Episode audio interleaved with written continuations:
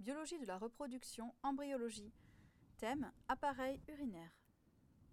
À l'âge adulte, l'appareil urogénital se compose des différents éléments des deux schémas avec la distinction évidente entre la femme et l'homme.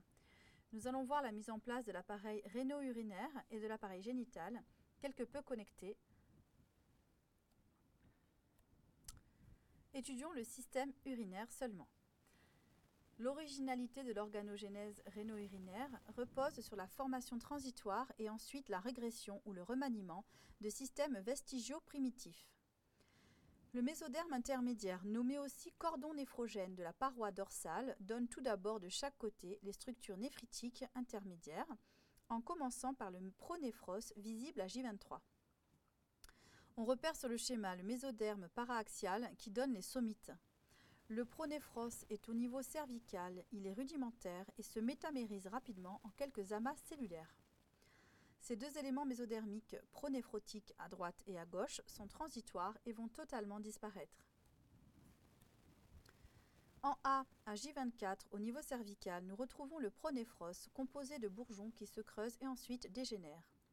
En B, à J25, au niveau thoracique et lombaire, O, le cordon néphrogène se métamérise et se différencie pour former le mésonéphros, ou corps de Wolf, qui va, servir transitoirement de fonction rénale.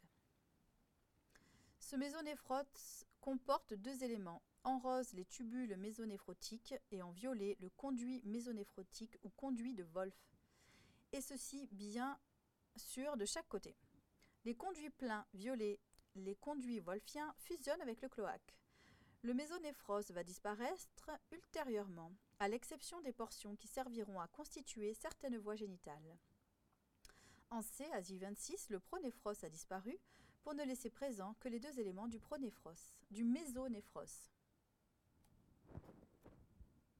Le mésonéphros, bien que transitoire, effectue une fonction rénale.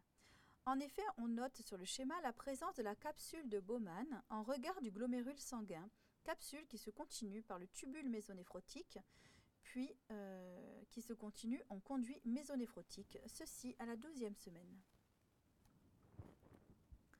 Les tubules mésonéphrotiques en rose se forment donc dans le sens crânio-caudal et les tubules les plus crâniaux régressent. À son extrémité caudale, le conduit mésonéphrotique, conduit de Wolf en violet, émet une évagination, le bourgeon urétérique. Ce bourgeon urétérique se dirige vers une structure qui vient d'émerger, le blastème métanéphrotique. C'est le futur rein définitif qui se nomme le métanéphros. À partir des conduits de Wolf, donc, se créent deux bourgeons urétériques qui rejoignent le blastème métanéphrotique ou rein présomptif. Chaque bourgeon urétérique donnera en fait la future urétère. Dans le blastème, le bourgeon se ramifie en lobules pour former des tubules collecteurs. En résumé, les voies urinaires hautes, que sont les tubes collecteurs, les calices, les bassinets et les uretères, sont issues du mésoderme intermédiaire, nommé aussi cordon néphrogène. La formation et la différenciation du cordon néphrogène après l'apparition du pronéphros à la troisième semaine, qui disparaît à la quatrième, se poursuit par la formation du mésonéphros associé à la genèse de deux conduits mésonéphrotiques adjacents, les conduits de Wolf, qui mènent à la formation des bourgeons urétériques, qui rejoignent le blastène métanéphrotique, le métanéphros.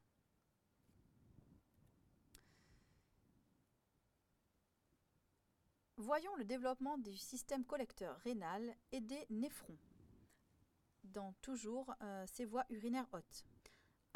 Les bourgeons urétériques bifurquent vers leur entrée dans le métanéphros pour former de nombreux conduits collecteurs, des calices. B. L'extrémité de chaque tubule collecteur induit la formation d'une coiffe qui se différencie en une vésicule, les futurs tubules et capsules de Bowman.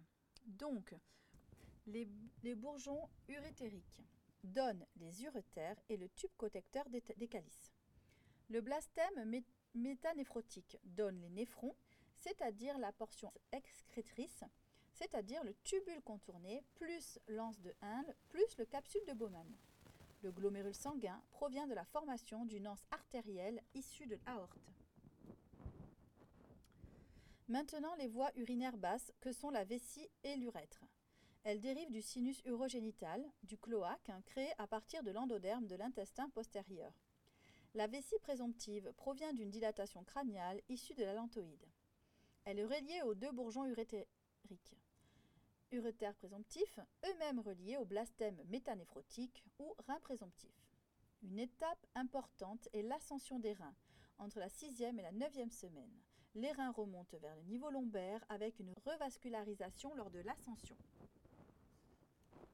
Regardons la face postérieure de la vessie. Il s'y trouve le trigone vésical mésodermique, qui est une extrophie formée par l'évasement en trompette des conduits mésonéphrotiques, canaux de Wolf, en violet. Ces deux conduits disparaissent chez la femme et forment les conduits déférents chez l'homme. En rose, les bourgeons urétériques ont fusionné avec la vessie au niveau apical du trigone. La formation du périnée amène la division du cloaque en deux parties entièrement distinctes.